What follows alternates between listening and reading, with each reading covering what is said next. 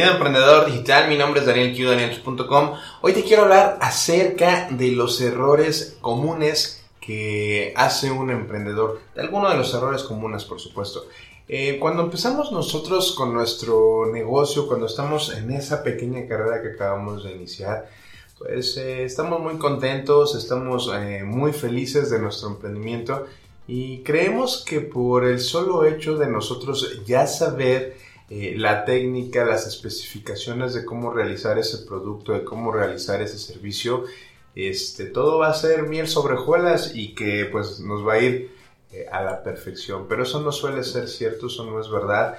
Eh, como emprendedores, a lo mejor cuando tú inicias un negocio ya conoces cómo realizar ese servicio, ya conoces cómo realizar ese producto eh, porque tú ya tienes las especificaciones eh, técnicas trabajadas en otra empresa y dices, bueno, puedo volverlo a hacer.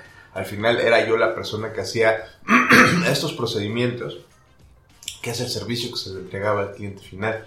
Pero no nos dicen que solo saber esto es, eh, no es lo único que necesitas, ¿no? Necesitas mucho más allá porque, pues, Únicamente estamos eh, con la información que nosotros manejamos, pero hay más cosas. Hasta el departamento de ventas, de contabilidad, de finanzas, de recursos humanos. Hay otras áreas que no tenemos ni puta idea de cómo manejar. Y entonces, pues bueno, esto es lo que te quiero explicar el día de hoy. Y te lo cuento en un momento.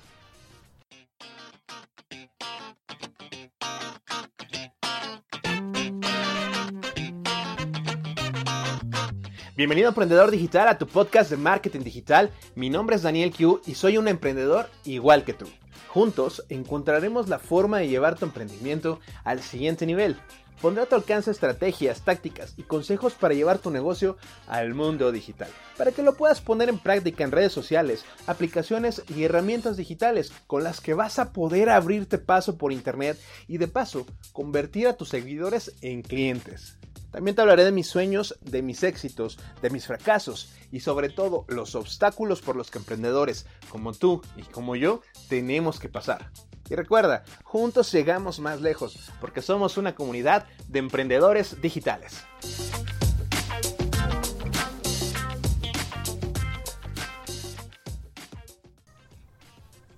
Creemos que por saber la parte técnica ya va a ser un boom nuestra empresa va a ser un super negocio, va a estar todo poquísimo madre. Y la verdad es que no es cierto. Este, te lo estaba diciendo hace un momento al inicio del video. Creemos que por ser especialistas, por saber la técnica de lo que vamos a realizar, ya es todo, ¿no?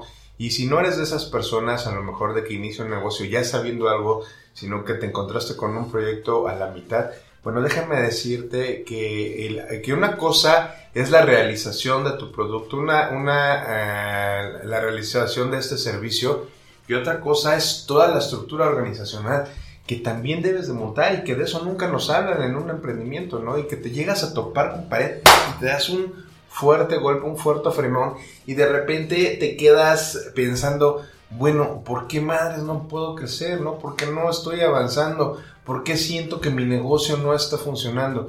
Y el ser eh, especialista en, esta área no significa que vayas a crecer inmediatamente. Necesitas ir sumando esfuerzos, sumando recursos. Cuando nosotros estamos iniciando, no sabemos que hay eh, un departamento de ventas, no sabemos que hay un departamento de contabilidad, de finanzas, de recursos humanos, de logística, de servicio al cliente, de limpieza, ¿no? ¿Y qué es lo que hacemos? pues nosotros como tenemos pocos recursos, como estamos eh, empezando este emprendimiento, normalmente cuando empezamos somos solos contra el mundo, este, la mayoría de las empresas pequeñas, las pymes, este, lo que hace es que inicia una persona el proyecto y poco a poco, conforme va creciendo, se van sumando personas a lo que es este, nuestro proyecto. No todos tienen la fortuna de tener vasto capital y entonces eh, iniciar ya con una, con una estructura organizacional un poco más vasta, ¿no? Eh, si tú eres de estas eh, personas, pues a lo mejor esto no tiene mucho sentido para ti, pero para los que estamos iniciando en un, en un emprendimiento, en un proyecto y que estamos poco a poco construyendo eso que estamos esperando, que se convierta en un castillo, que se convierta en un edificio muy importante. porque es nuestro proyecto de vida, pues déjame decirte que nos damos de topes, ¿no? Porque empezamos a descuidar lo que es el servicio, empezamos a descuidar lo que son los productos, porque tenemos otras cosas que hacer, tenemos que llegar temprano por la mañana, tenemos que asear nuestro espacio de trabajo, porque un lugar pulcro, un lugar que tú tienes eh, adecuado, donde, donde puedes eh, estar a gusto cuando estás trabajando, es importante. Entonces nos convertimos en el departamento de limpieza cuando llegamos en la mañana, empezamos a hacer nuestro escritorio, empezamos a, este, a levantar nuestras cosas que dejamos por desorden el día anterior. Lógicamente, pues el área que tenemos, tenemos unos baños, tenemos para dejar eh, presentable el lugar en que nosotros estamos trabajando, ya sea porque estamos de cara al servicio cliente en, una, en un local, en un área comercial, o bien porque pues, nos gusta atender así este, nuestro establecimiento, ¿no? Nos convertimos también en el área de ventas, estamos eh, haciendo llamadas, estamos prospectando, estamos subiendo información a redes sociales, estamos eh, diciéndole a todo mundo que tenemos un servicio, que tenemos un producto y que nosotros podemos resolverle esa problemática. Pero también tenemos otro tipo de problemas, ¿no? Eh, ¿Cuáles son esos eh, tipos de problemas? Bueno, pues está por ahí el departamento de, pues de finanzas, ¿no? Este, ¿Qué es lo que pasa? Que muchas veces no tenemos a lo mejor los suficientes recursos para ir resolviendo todas las necesidades. Necesitamos un nuevo equipo. Necesitamos algo tan sencillo como comprar café este, para las personas que laboran con nosotros, para nosotros mismos, azúcar, este, agua, ¿no? Ese tipo de cosas que no tenemos nosotros contemplado en el inicio nos van este, generando conflictos porque además tenemos que salir al súper a, conseguir ese, ese, ese material que van a necesitar, ya sea nosotros o también nuestros empleados, ¿no? A la papelería.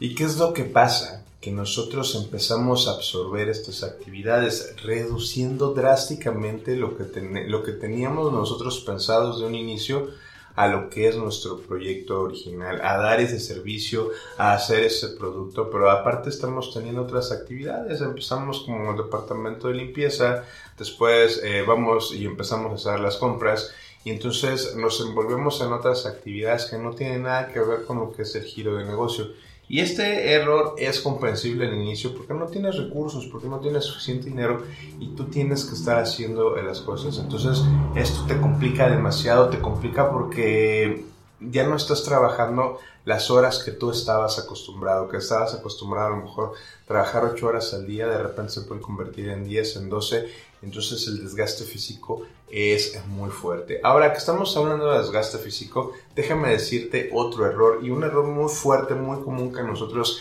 solemos tener es que no documentamos los procesos y los sistemas. Como para qué tendría yo que documentar los procesos, como para qué tendría yo que documentar algo que yo ya lo sé ser automático, que, que, que, este, que me dicen, ah, este, ¿cuánto es uno más uno? Ah, pues son dos. ¿Cuánto es dos más tres? Son cinco, ¿no? Porque ya no tienes automatizado, ya sabes perfectamente cómo funciona. No tiene sentido que pierda mi tiempo, que le invierta 3, 4, 6, 7, 10 horas en documentar procesos que ya hago automáticamente. Pero ¿qué crees? A medida que tú estás avanzando en tu proyecto, lo que tienes que hacer es eh, ir integrando personas a tu vida, a, tu proyecto, porque si no integras a estas personas, no vas a poder crecer. Las personas son necesarias que tú las integres para que puedas tener este crecimiento y entonces puedas dedicarte a lo que realmente importa, a lo que es tu servicio, a lo que es ventas y entonces empiezas a delegar algunas actividades que a lo mejor no son tan importantes. Y así es lo que tenemos que hacer con nuestro, con nuestro primer, la, la primera persona que contratamos. ¿Y qué error cometemos aquí cuando estamos contratando a nuestra primera persona? Pues que nos esperamos a estar de tope en el trabajo.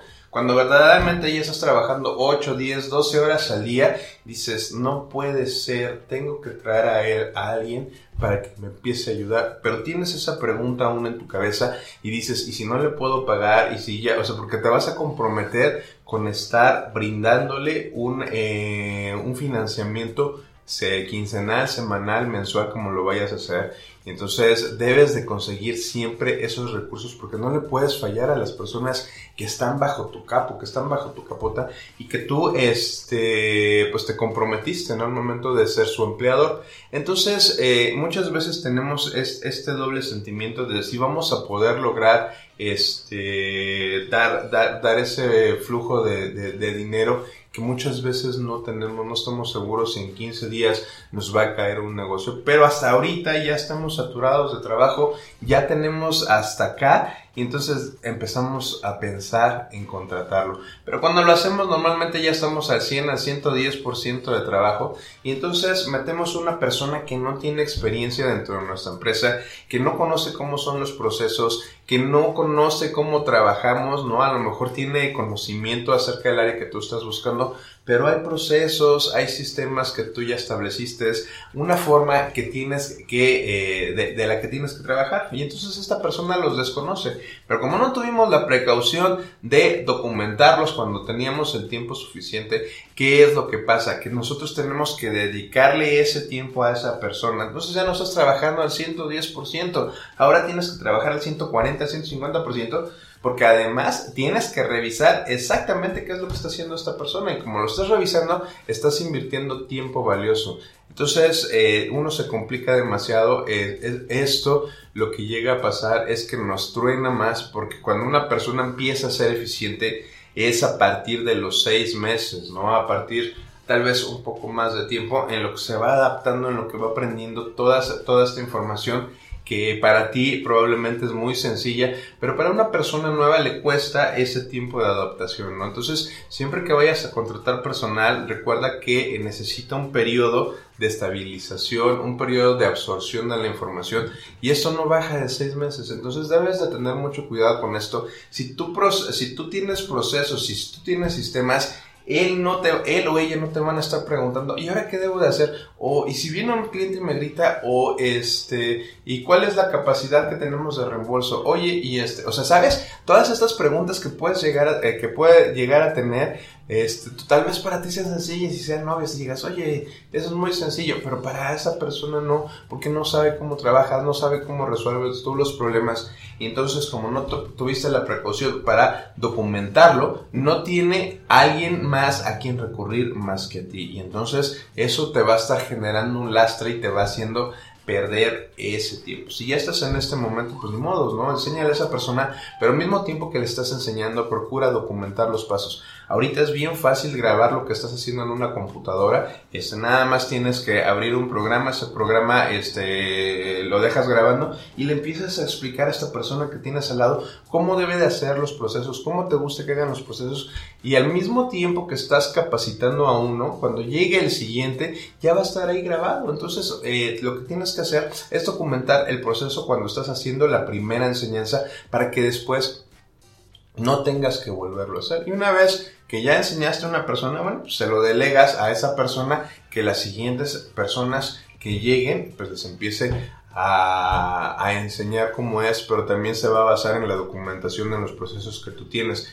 Algo bien importante de la documentación de los procesos y los sistemas que ya tienes es que cuando lo explicas una vez, cuando lo haces bien, las, las demás personas lo deben de hacer exactamente igual. Así que si tú necesitas un documento, pues nada más te, dedica, te vas a esa parte que tú ya especificaste. Ejemplo, si yo quiero este, buscar un documento en Excel, la ruta que yo, la, la ruta lógica que yo haría es que abro la carpeta del explorador, veo dentro de los documentos, este, o la carpeta de documentos que tiene Windows, después hago una eh, selección otra vez de qué tipo de documento quiero, si es Excel, si es PowerPoint, si es PDF, si es este lo que sea. Entonces digo, bueno, pues es un documento de Word. Entonces en la carpeta de Word entro y busco la información y luego lo busco a partir de las fechas. Esto es una categorización que nosotros hacemos dentro de la empresa, pero es, es, es una forma de ejemplo, ¿no? Este, como, como, tú lo puedes, como tú lo puedes resolver. Si únicamente vas eh, salvando los documentos y los vas dejando eh, ahí en tu escritorio, cuando quieras encontrar ese documento va a ser una, una, completa catástrofe y no vas a encontrar absolutamente nada. Otra cosa que eh, solemos tener como error es que no tenemos especialización. Ya te lo había comentado hace, un momento, la especialización es muy importante porque eh, lo que vamos a hacer es que vamos a ir mejorando nuestros procesos y nuestro servicio se va a ir haciendo más fino, más fino, más fino y nos vamos a convertir en verdaderos expertos. El problema es que cuando tenemos una empresa, no podemos especializarnos en algo exclusivamente porque sabemos de muchas áreas y no le ponemos atención suficiente a una porque somos solos contra el mundo, ¿no? Entonces necesitamos estar en todos los departamentos y deja de haber una especialización. Entonces esa es una muy una grande desventaja de cuando tú te sales de una empresa para irte a hacer un emprendimiento, este, piensas que por saber la información es suficiente, realmente no. Empiezas a aprender de varias áreas este, de dirección, eh, de cómo llevar una empresa, entonces te empiezas a enfocar en otras, en, otras, en otras áreas empiezas a descuidar unas y entonces ya no, ya no eres especialista, ya no tienes foco en eh, lo que tú estás haciendo y entonces lo que sucede es que vas perdiendo calidad. Entonces sí es bien importante que vayas metiendo esto, lo que es la especialización, cada vez que traigas eh, personas procura que estas personas se encarguen de un área en específico y tú puedas eh, seguir con lo que es importante, ¿no? Ya sea que son las ventas, que sea la administración de la empresa, que sea lo que es tu servicio, que te vayas enfocando poco a poco. Conforme vayas creciendo y vayas metiendo más personal, le vas delegando una área específica a cada una de las personas y entonces sí va a empezar a surgir esa especialización. Cuando venga esa especialización vas a empezar a avanzar mucho más rápido, ¿no? Esto es un proceso que lleva tiempo. Primero necesitas eh, que tu negocio empiece a funcionar, que empieces a tener suficientes clientes como para que puedas eh, generar recursos para estar solventando a otras personas, ¿no? Entonces, eh, procura tener en foco lo que es la especialización. No le enseñes todo a todos porque no va a funcionar. Que una persona se encargue de resolver una sola cosa, que otra persona se encargue de resolver otra cosa, porque si tú empiezas a enseñarle todo a todos, dejas de tener foco. ¿No? Y cuando pierdes foco, la calidad baja. Este, otro, eh, otro problema que solemos tener nosotros como emprendedores son nuestras finanzas. Eh, normalmente cuando tenemos nuestros primeros clientes, pues es la primera forma que tenemos de monetizarnos entonces, esto que estamos recibiendo, pues es, eh, es el único ingreso que tenemos cuando estamos iniciando. Y muchas veces es por debajo del ingreso que estábamos acostumbrados, porque son nuestros primeros clientes, porque no tenemos suficiente experiencia. Entonces, básicamente regalamos nuestro, trabajo.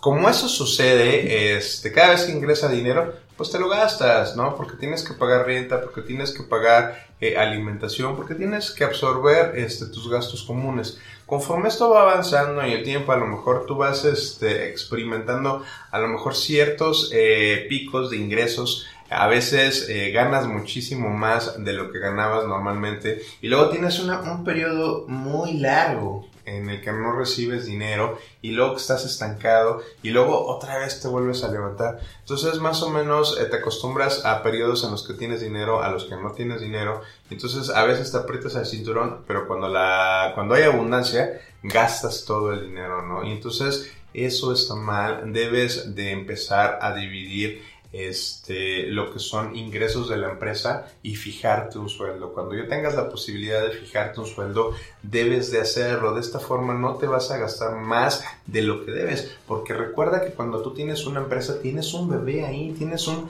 un, un, un pequeño crío que necesitas cuidar, que necesitas nutrirlo y la forma en la que tú necesitas nutrirlo, pues es darle dinero a esta empresa para que pueda eh, obtener recursos, para que pueda eh, pagarle capacitación a los empleados y estos empleados puedan ser más eficientes gracias a la capacitación, para que puedas eh, obtener otros recursos como una, una muy buena computadora, porque las que tienes a lo mejor ya son de hace 10 años, ¿no? Y necesitas estar actualizando para que implementes sistemas para este pues necesita dinero en general para que pueda subsistir, desarrollarse y este más más adelante pues te pueda te pueda dar un patrimonio no pero sí debes de fijarte un sueldo para que no tomes el dinero de lo, de lo que es la empresa. Otro otro error común que tenemos hablando de dinero y yo me incluyo aquí porque yo en esta parte soy muy desordenado son los impuestos no solemos sacar los impuestos de lo que es este, los ingresos de la, de la empresa.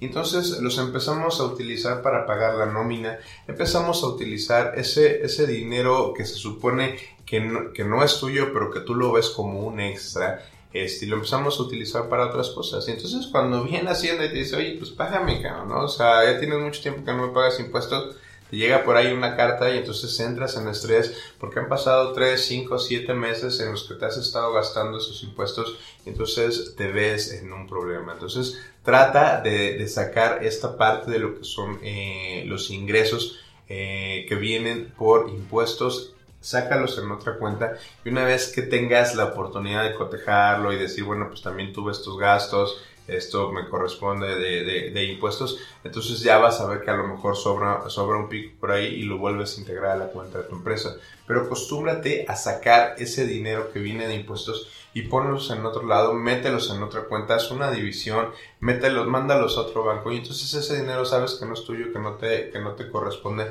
y no te lo vas a gastar y más adelante no te vas a estar mordiendo las uñas porque no puedes pagar los impuestos, que es algo, eh, pues un problema súper, súper, súper, súper grande que puede tener implicaciones legales que te puede llevar hasta la cárcel, ¿no? Entonces, ten mucho cuidado con esta parte, este, parece que me estoy dando un consejo porque yo fallo mucho en esto, entonces, este, sí te lo, sí te lo recomiendo muchísimo, ¿no? Ahora, este, un error súper común es la mala contratación del personal, ¿no? Cuando tú vas a contratar un personal, para contratar un personal, de hecho, hay profesionistas que se dedican a contratar personal, ¿no? O sea, estudian una carrera de psicología para poder analizar a las personas y entonces saber si esas personas son idóneas para tu puesto. Y ese es un error que nosotros eh, solemos fallar. Subimos las necesidades, este, necesitamos una persona que sepa esto, esto, esto y esto, ¿no? Y lo subes a tus redes sociales y entonces te llegan cientos de aplicaciones. Hay mucha gente que este, pues te dice mentiras, ¿no? Que sí lo sabe hacer y en realidad no lo sabe hacer. Entonces, este, llega a tu empresa lo contratas, te, impacta por lo que ves en su currículum y luego te das cuenta que hay muchas cosas que no, que no son ciertas, ¿no? También te debes de fijar en algunas cosas que la experiencia te va dando, ¿no? Si tú quieres una persona que, que, que, sea responsable de tu negocio, pues no vas a contratar a una persona joven, no vas a contratar a una persona que no tenga hijos. ¿Por qué? Porque una persona que tiene hijos eh, tiene gastos, tiene necesidades, ya tiene una pareja, ya tiene este, ya tiene otro tipo de responsabilidades este, en donde debe de asumir un cierto rol de figura, eh, a lo mejor paterna, vamos a pensar que estamos hablando del hombre. Este, entonces, si es joven, a lo mejor si está entre los 25 y 30 años y ya tiene un hijo y ya tiene esto, lo podrías considerar un poco más responsable porque tiene que llevar el patrimonio a lo que es, a lo que es su, su casa, ¿no? A diferencia de una persona que no está casada, que no tiene compromisos, normalmente esta época es de mucho desmadre. De, entonces, eh, probablemente no te llegue el lunes a trabajar o el sábado a trabajar porque se fue de borracho la noche anterior. Entonces tienes que empezar a ver todas estas cosas que nadie te dice y que empieces a experimentar con el tiempo y entonces es como empiezas a evaluar a las personas que trabajan contigo, ¿no? Entonces si tú quieres una persona para determinada área, este, pues debe esa persona cumplir ciertos criterios que no te los dicen, que, que no los experimentas y entonces lo que haces es que llega en una entrevista, no sabes ni siquiera qué le vas a preguntar porque no tienes ni idea, no sabes cómo hacer una contratación, te empieza a hablar de algo y dices, bueno, lo voy a contratar, ¿no?